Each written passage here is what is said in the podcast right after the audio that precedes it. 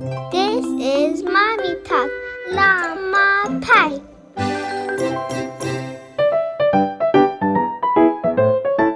欢迎大家继续锁定故事广播的精彩节目，这里是辣妈派。灵儿今天在直播间里为大家邀请到的是两位冠军同学的冠军教练，来自辉翔网球的惠教练。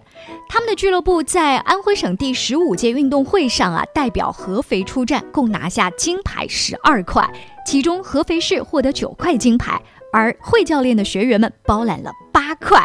让我们一起有请惠天祥教练，欢迎您。哎，主持人你好。你的两位得意门生在直播间里面接受采访的时候，其实惠教练就好像平时带比赛一样，你是在场外。你你当时的感觉是什么？就是挺感动的，就听他们去说一些这个比赛经历。其实有些是平时训练中，哎，在球场上没有跟他们，他们没有分享过。比如说汪浩博说了他的一些打球的一些心理状态啊，嗯，心理活动，还有他们那个脚都软了呀。对对对，然后包括嗯一些可能呃教练对他的付出，因为可能平时很难表露出来。对，因为在球场上面可能讲的最多的就是有关于训练，对，关于训练本身。呃，其他的那些家长里短的事情啊，就没没没时间讲了哈。对。但是孩子确实其实是感受到的。对对，他们不表露，但其实通过这个节目，哎，他们说出来、分享出来，然后我确实有感动到。而且特别是一个男孩，你看现在初二、初三的这样的一个年纪，其实他的整个那种青春期的状态是需要爸爸妈妈、教练格外关注的。对他的这种嗯，平时的一些心理状态啊，包括你在平时训练中安排的一些计划，你其实。到了这个水平、这个年纪，你的训练要安排的非常的细，包括你的训练的对手啊、你的伙伴啊这些都要考虑，包括他的一些精神状态，可能学习压力也大，包括一些情绪，最好是能把他的情绪啊，因为你训练时间有限，最好能把他的状态调整到最佳，所以还是挺顾及他们的感受。是，还有呢？嗯，感动是第一感觉了。然后其实在我在场外看他比赛，虽然赢得很轻松，但是只有教练，只有嗯。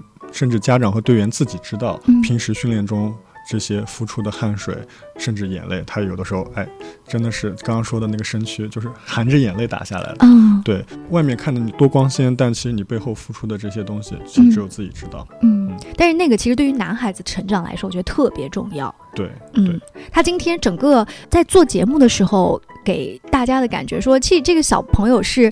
是挺踏实的，对，就是这种踏实的感觉，有的时候是都是相连。你看，在比赛场地是这样，或者说我在跟你回答记者的问题也好，或者说在用到他的学习上的东西也好，这东西都是相通的。对对对，所以就是说，他为什么学习跟球都能打好，就是确实是相通的，因为就是他的性格决定了他是什么样的打法。是对，然后包括他刚刚说的，他的偶像现在变成阿卡又很扎实，因为我也想给他培养成像费德勒那样，但是他确实就是一个很扎实的这种。嗯。类型，所以你只能往这方面去培养。是我们作为家长啊，如果孩子考试考得特别好，可能会奖励他，呃，带他一起去什么游乐园玩啊，给他买一个他喜欢的什么，呃，就是礼物啊。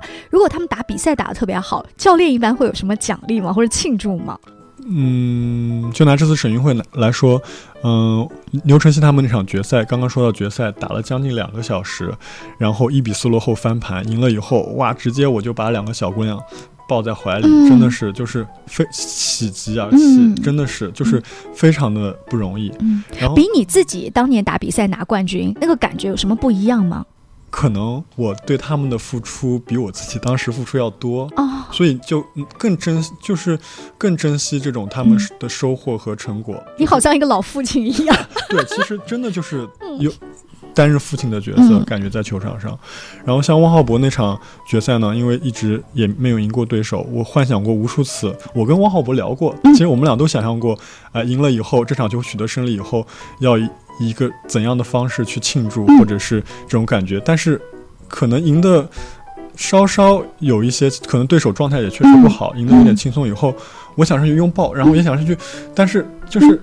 太突然，太突然了，这这就是这这个胜利来太突然了，我们都没有想到。哦，对，是这种状态。这个也是比赛的乐趣之一。对对对，就很多意想不到，很多未知的可能。对，这就是竞技体育的魅力。魅力是。刚才惠教练提到了一个词，就是竞技体育。你觉得普通的训练跟竞技体育带给孩子们的是一些什么样的收获？不一样的收获？什么是竞技体育？就是你奥运会啊、省运会嗯这种大大型的赛事，讲究专业性，更快、更高、更强。那你的训练，你投入就是一定是比别人多，然后比别人辛苦。然后像平时的一些他们嗯，普通的兴趣的引导，哎这样子的学习，对，其实嗯，像平时兴趣就就是拿兴趣作为这种体育运动来说，嗯，就是以快乐为主。其实嗯很多还竞技体育的运动员之前都是从嗯，哎平时放学以后这种兴趣兴趣的转转换转换过嗯来的。对，然后其实我觉得兴趣体育，嗯、这一块发展其实特别重要。就刚刚我们说，在你看北京、上海，嗯场地都不够用啊，它那个场地饱和就早上八点，像周末早上八点到晚上十点，没有哇订不到场地，哦它中间连半个小时都订不到。哦所以你说这种群众体育和这种兴趣体育，他们因为有热情了之后呢，才能选拔到优秀的苗子，才能再反哺到竞技体育。对他们那边，你去我去上海带他们比赛，他们比完赛紧接着训练就扑上来了，然后一片一片场地能站到二十十几到二十个孩子，哇一片网球场啊，天哪！带到直播间里面的两个小学员，也是让我眼前一亮说，哦，原来现在的就是会打球、会运动的小朋友，不是像以前说啊，他们只会埋头打球。你看他们分享起来的时候，他们讲的也是头头是道。对对对嗯，而且两个其实我们再说一下，都是重点学校的孩子，是四十五中的孩子，所以他们的学业压力是非常大的，但是也可以学业跟这个体育兼顾兼顾的很好。学习也非常棒。浩博在年级应该前二十，天哪！对所以就完全不是我们以前说的说哦，他要靠体育加分，然后才可以让他们上一个高中，不是这个样子，所。以呃，他是不是想通过网球去作为一个特长？其实他很纯粹，他就是想我喜欢这项运动，对，没有任何的嗯功利性，我要去为了我以后，对，他就很简单，把球跟呃学习做的这么兼顾，确实也很难得。确实，家长刚刚他说他也很感谢他父母嗯，对他的支持，我觉得确实就嗯父母这一块儿很重要。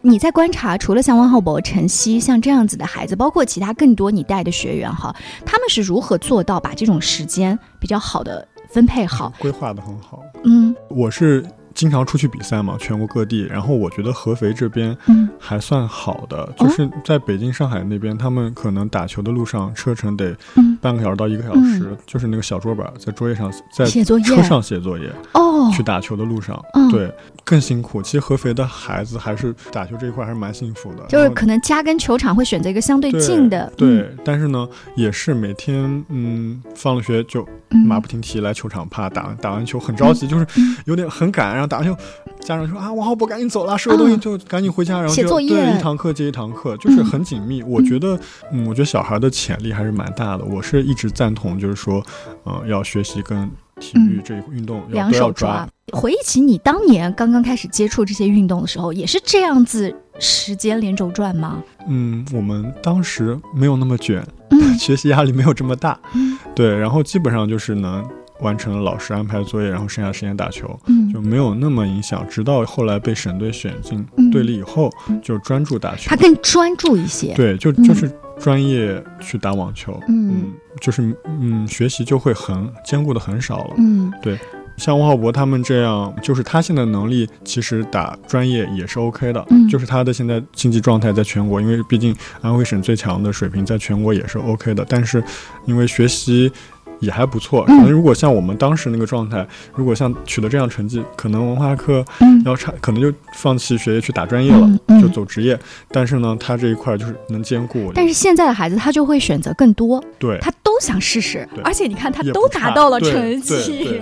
啊，真是妥妥的别人家的孩子。其实呃，惠教练平时除了在就是合肥带比赛之外呢，我看你经常的工作也要跑到全国，在除了你自己要打比赛哈，然后你带训练，好像你们还要参加各种就是教练之间的再学习。对对，跟我们说说，就是整个现在我们国家的这种网球，包括其他像你说的北上广啊那些孩子们他们的这种情况吧。嗯，网球在国内发展的很好嘛，像现在国内的这种教呃教练员的培训班嗯非常多，以前可能一年就五六站，嗯他现在一年能铺到十几到二十站，然后包括现在，呃，这种训练营嗯。也特别多，短期的这种周末啊或者节假日，这就是练你们教练，对教教练的这种，然后哦我们也会经常交流。其实你这种训练营出去，教练之间也会有交流，嗯。去通过看到哎其他地方的孩子，嗯，对吧？嗯。其他地方的一些孩子，然后我们嗯一些训练的情况，然后我们也会进行一些交流，其实都是提升。我觉得每一次我我的每一次出去都是对自己有一个提升思想上的一个对。嗯，就好像刚才浩博提到了，说他那个对手，他每一年都碰到，估计其实教练你们都知道对方那个孩子大概这个技战术是一个什么样的特点。对对，呃，就是网球它这一块儿技术类型、技术特点特别多，所以每个孩子都不一样。对，每会有很多种打法，很多种不同类型的选手嗯这样。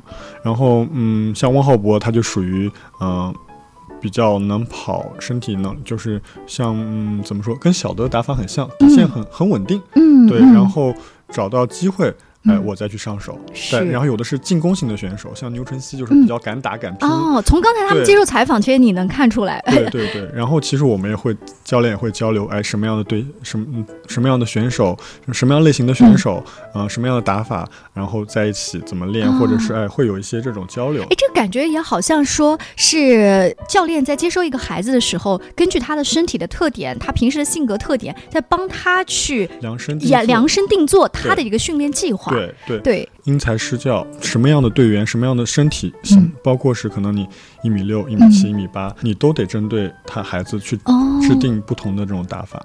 那你看啊，有些在听节目的各位家长会说，那是得像刚才那两个小朋友打的这么好了，你们教练才会花这样子的心思。那如果只是一个兴趣班的小朋友过来引导一下，呃，都萝卜头大的，你们也会这样子来练他们吗？会的，会会通过你孩子的性格，嗯，包括性格张扬的、内向的，哎，嗯也会有不同的打法。训练计划其实里面会练到，嗯嗯嗯、你每个风格、每个打法都得练，就可能一开始是一个基础训练，大家都一对，样都。一样。对，嗯然后你练练了一段时间以后，哎，大家的技术特点更明显了，哦哎，我再拿出来，嗯再可能再单独的去，哎，这样。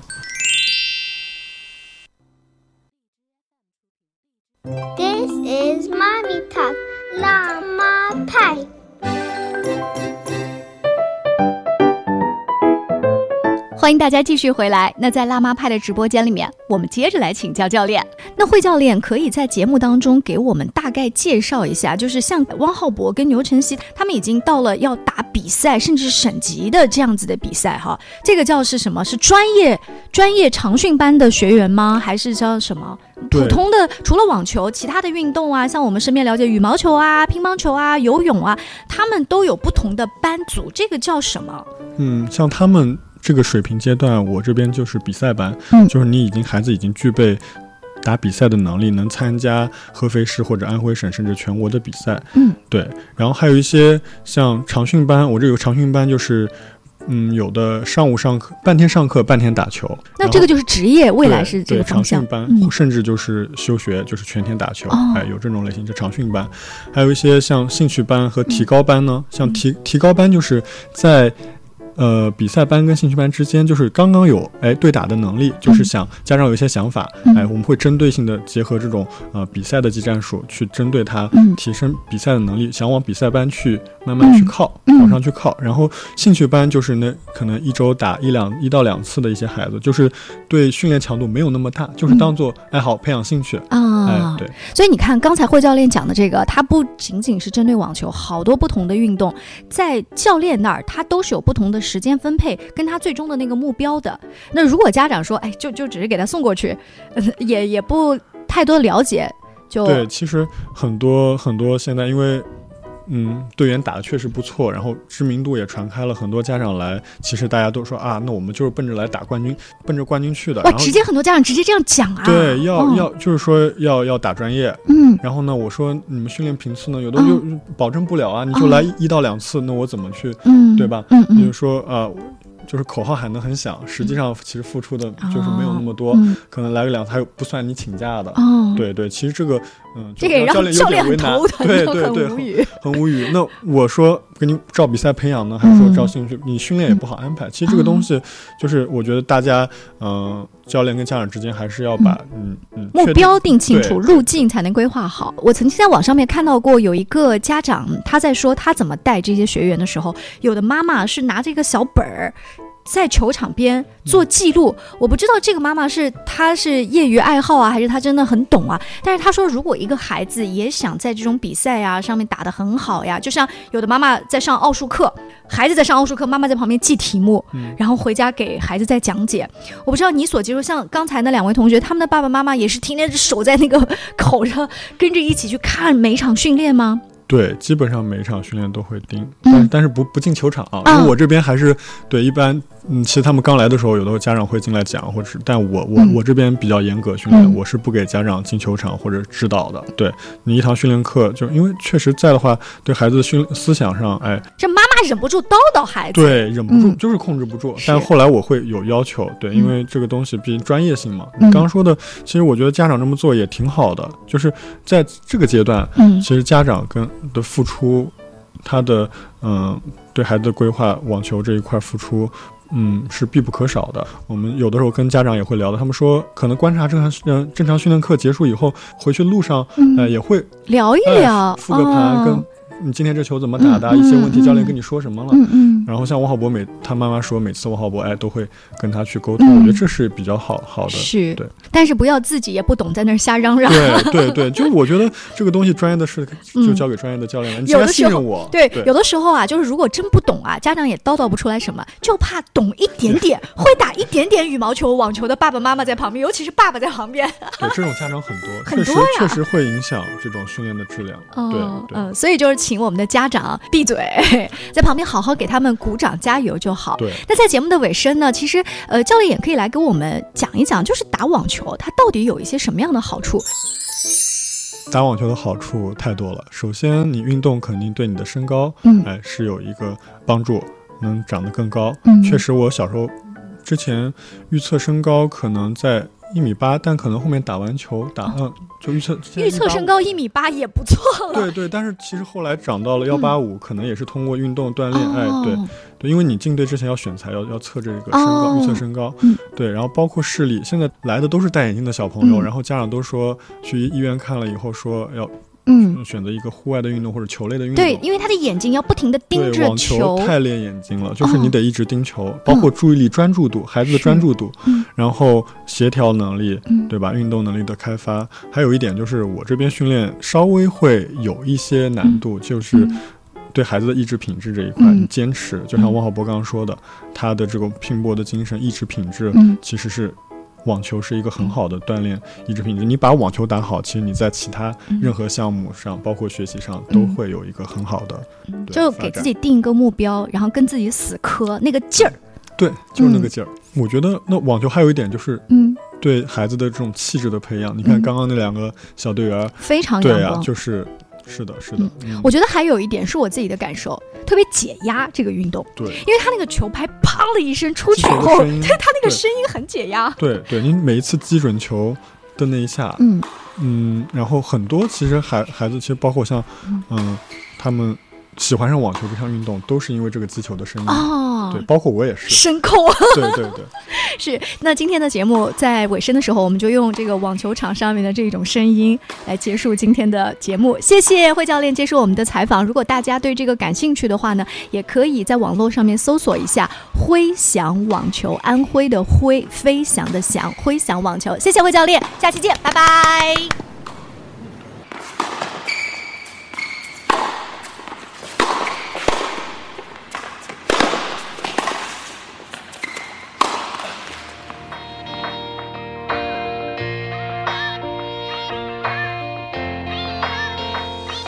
见我的爱，I wanna say goodbye。再见我的过去，I want a new life。再见我的眼泪，跌倒和失败。再见那个年少轻狂的时代。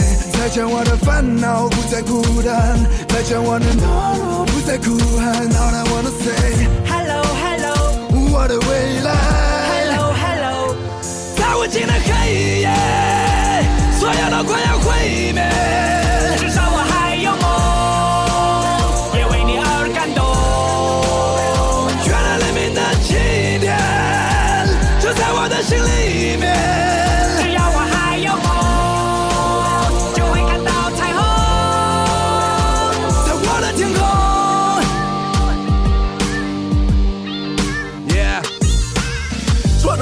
别不过是生命中的点缀。过了多年，我才读懂了家人的眼泪，发现原来自己没有说再见的勇气。离别的伤感感染了满城的空气。失去后才知道那些有多么的珍贵。亲爱的朋友们，是否已经展翅纷飞？不飞到高处，怎么开阔自己的视野？你已经长大了，快告诉全世界！外面的世界散发着强大磁场，诱惑着每一双即将张开的翅膀。热恋的火在懵懂中凶猛的燃烧，美丽的火花在恋人的周围环绕。这过程很美，尽管有无奈和失落，刻骨铭心的爱过，尽管来的并不是我。如果没有离别，如何学会承受打击？如果没有跌倒，如何能够学会在无尽的爬起？